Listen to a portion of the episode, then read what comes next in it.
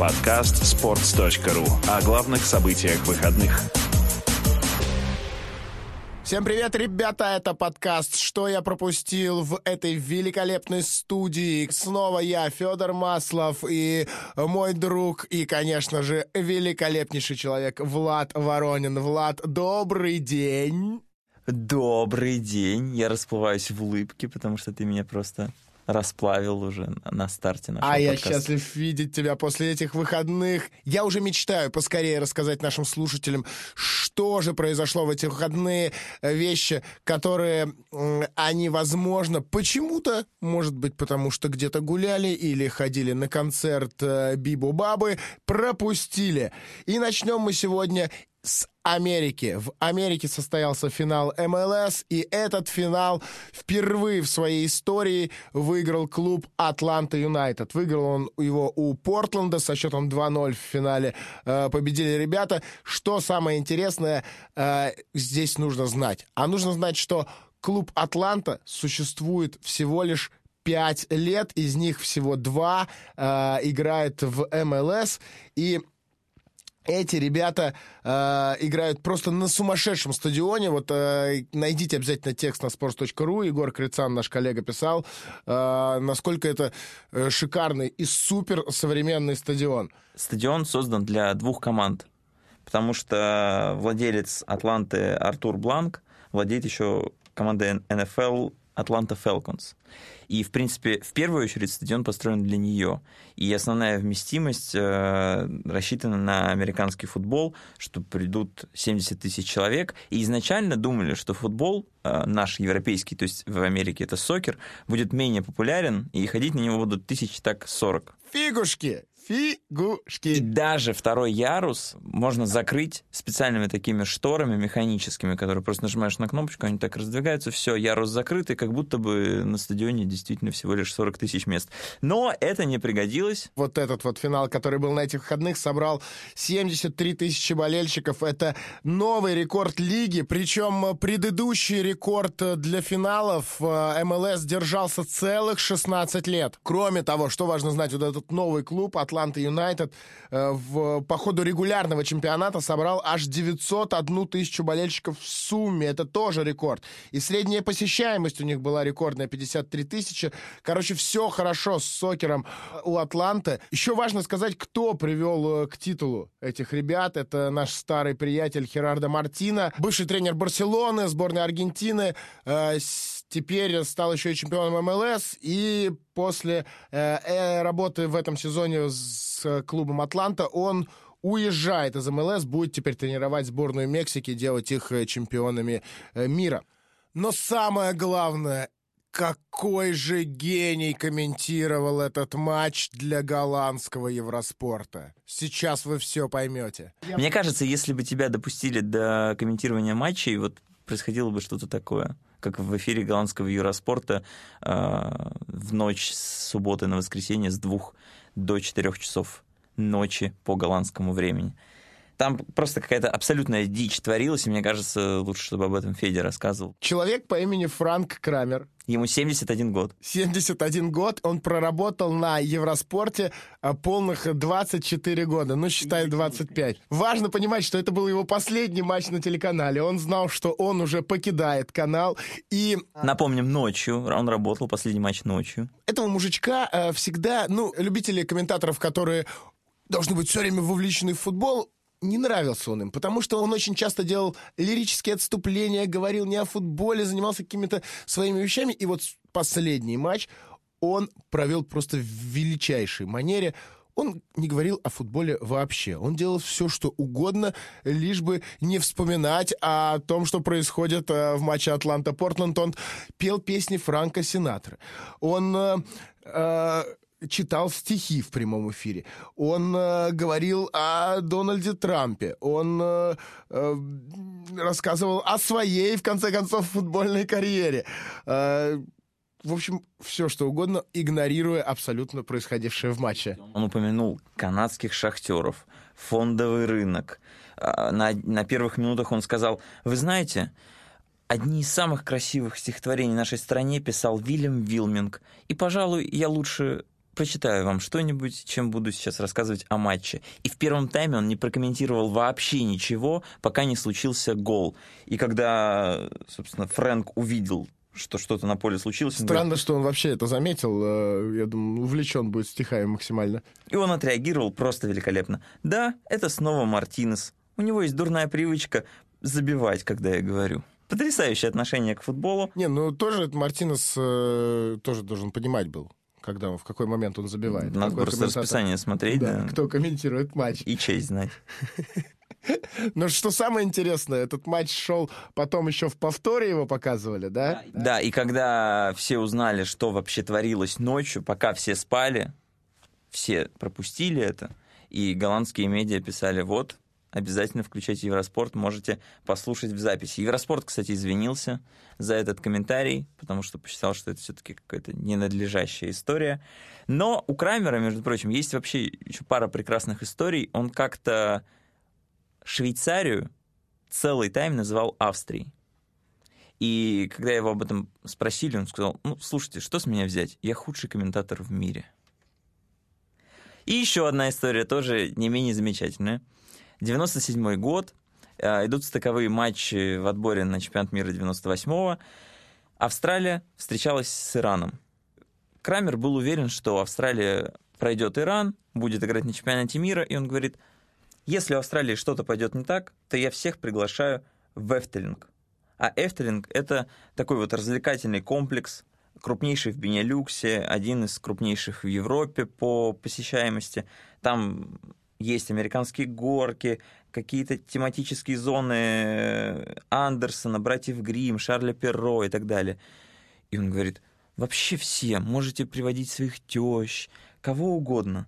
И Иран прошел Австралию, 78 человек повеселились за счет великолепного комментатора Крамера. Великий человек э, всем э, русским комментаторам, ребята, все вы хотите, конечно же, стать суперзвездами, учитесь. Вот, человек просто гениально прокомментировал матч, о нем написали все мировые медиа.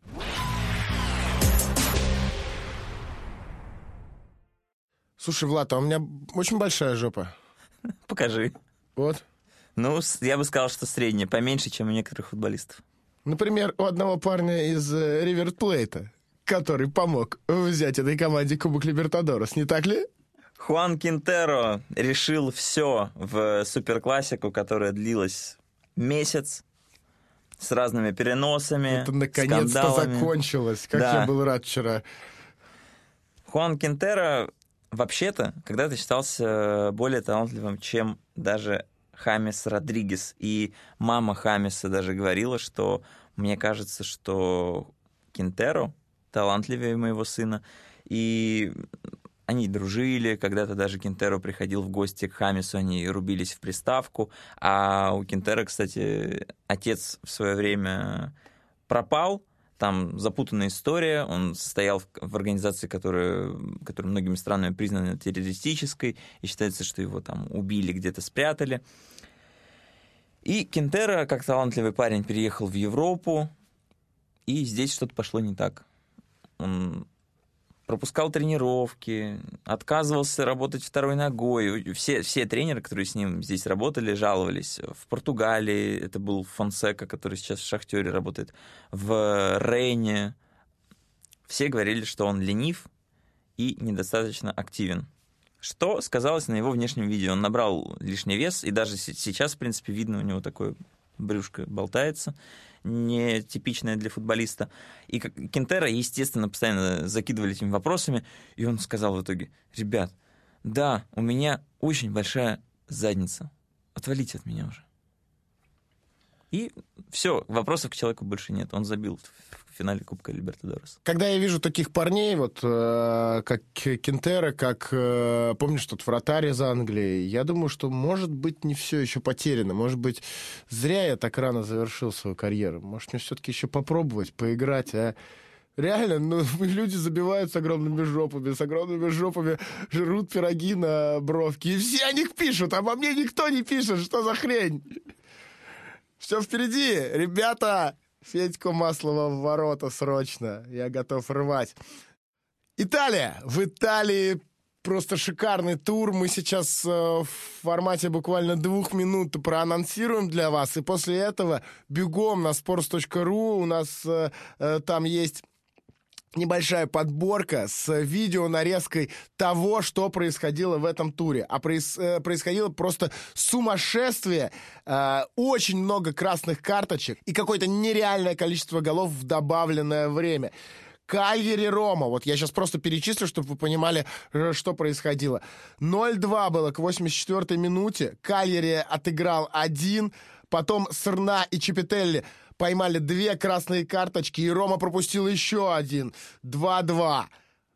Дальше. Сампдория Лацо. 1-1. Красная у парня по фамилии Берешинский. Еще два гола на 91 и 95 минутах.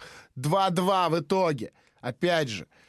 И, наконец, лучший, на мой взгляд, матч — это Сосуола Фиорентина. 3-1 к 86-й минуте вел Сосуола. Ну все, кажется, как бы закончилась игра.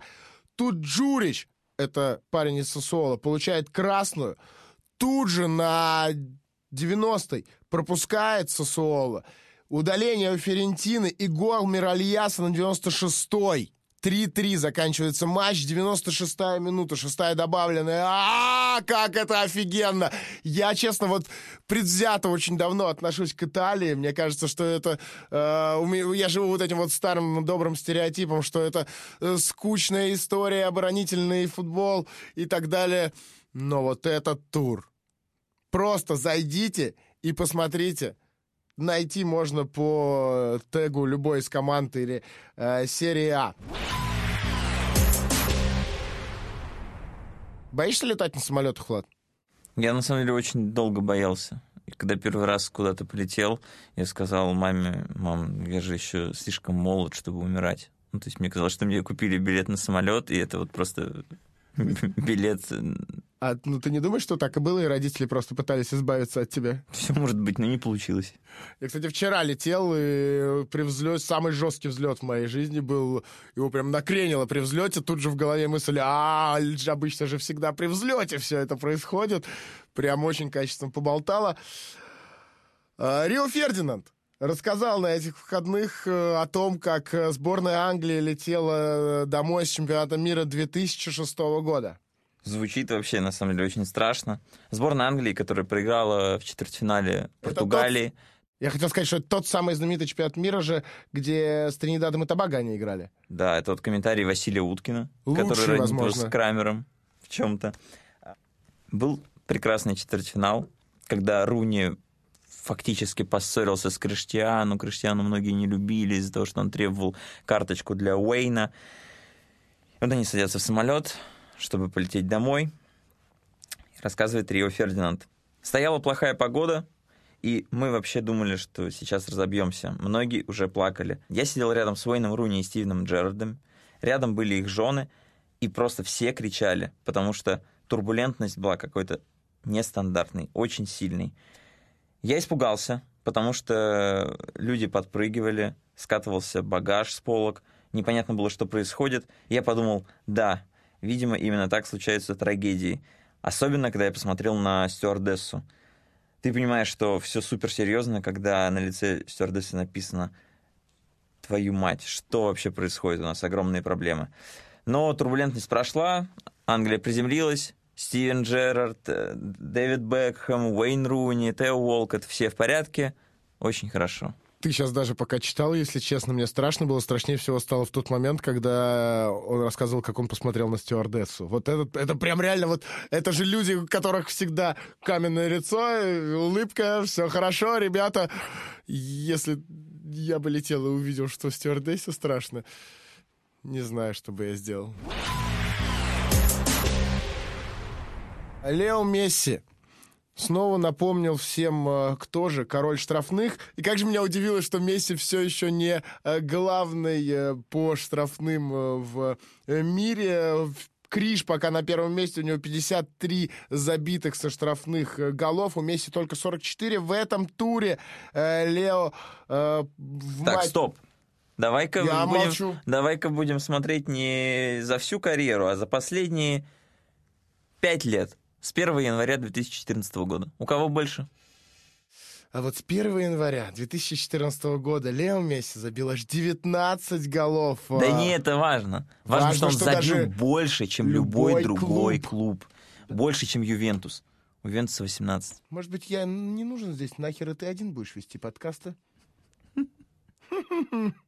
Именно так. Ближе всех э, к показателю в 19 голов подобрался Ювентус, у него 18. Ну, аж 6 разных футболистов э, забивали за Юве. Какой-то феноменальный показатель. В ворота Эспаньола, которую, который Барса разгромила с счетом 4-0 в этом туре, влетело э, два штрафных. И, опять же, на sports.ru вы можете посмотреть оба этих удара в отличном качестве и обзор всего матча. В этом сезоне э, у Лео стало 11 мячей, а за 2018 год он забил со штрафных 9 голов. Никто не подобрался и близко. Ни игрок один, ни один клуб. В общем, король штрафных восседает на троне и с левой ножище своей кладет просто по девяточкам. И слушает комплименты. Например, от тренера Испаньола, который сказал, что можно что-то пробовать и менять, можно двигать стенку, игроки могут выше выпрыгивать. Но когда у мяча Месси, вы можете сделать немного. Может, стенка и вовсе не нужна. Может, нужно придумать что-то новое. Не знаю. Вообще было бы интересно посмотреть на штрафной Месси без стенки. Как он будет бить? Мы же сделали даже гифку, э, у нас в телеграм-канале она есть, э, телеграм-канал sports.ru, э, как мы все видим штрафные Лео Месси, где он перекидывает через стенку, и как Лео видит все, когда он бьет штрафной. Там просто ворота и больше никого. Просто бумс, вытаскивай. Неожиданно Польша присутствует в нашем подкасте. А все почему, почему мы не смогли пройти мимо? Потому что в Польше отменили лимит на легионеров. В Польше отменили лимит на легионеров. Отменили лимит на легионеров в Польше! Польше! А в России нет! Что случилось в Польше, Владик? В Польше просто гениальный сюжет. Последние сезоны в чемпионате Польши одновременно на поле могли выходить не более двух иностранцев не из стран Евросоюза. Сейчас могут выходить сколько угодно. Главное, чтобы на поле был один игрок не старше 21 года. Этот игрок должен быть воспитанником академии, либо провести в, в структуре клуба не менее трех лет. Молодой игрок должен быть на поле все 90 минут. То есть, если мы выпускаем полузащитника 18-летнего и хотим его поменять, то можем выпустить только 18, 19, 20-летнего полузащитника. Нельзя заменить его на взрослого игрока.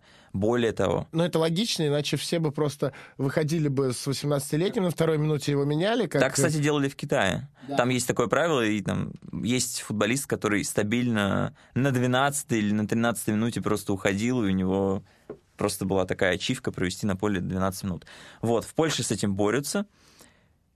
И главная особенность, которая меня удивила, если там, молодой игрок получает травму, и в запасе нет никого на замену молодого, команда продолжает играть в меньшинстве, даже если у нее остаются замены. Сломался 18-летний игрок, все, играешь в десятером. Тоже логично, иначе люди бы просто начали изображать э, травмы и включать в игру более возрастных ребят. В общем, ребята из э, РФС, обратите внимание еще вот на такой вариант развития событий, может быть, это поприятнее будет. Потому что я просто хочу вам напомнить. В Польше отменили лимит на легионеров. А в теннисе нам расскажет, что же произошло сейчас Влад Воронин, наша традиционная рубрика «Как там мяч по ракетке бьется или нет?» Подскажи-ка мне, Сейчас, Влад к сожалению, Воронин. не бьется, потому что сейчас межсезонье, А тебе понравилось название рубрики, которое я придумал? конечно. Спасибо. Э, Бить начнут где-то через месяц. Australian Open. Australian Open в конце января, но там будет что-нибудь и в начале января. Скоро ждем. А пока просто наслаждаемся приятными новостями. Ну, например, Сирена Уильямс учится программировать. Говорит, что для нее это важно, потому что ее бизнес в сфере моды полностью работает в онлайне. И начать учиться программированию никогда не поздно. Или вот еще один сюжет. А можно вторую новость я расскажу? Ну, она мне очень нравится. Вика Азаренко, наша белорусская подруга, написала в Твиттер самую важную для меня информацию о жизни теннисисток на корте, а вернее, что же с ними происходит после э, тренировок. Э, Вика написала, что после двух... Э, вот как вы думаете, что самое сложное для э, теннисистки после тренировки? не знаю, там, э, избавиться от усталости, расслабиться, может быть, э, найти дорогу до раздевалки или отыскать э, чистое полотенце. Нет!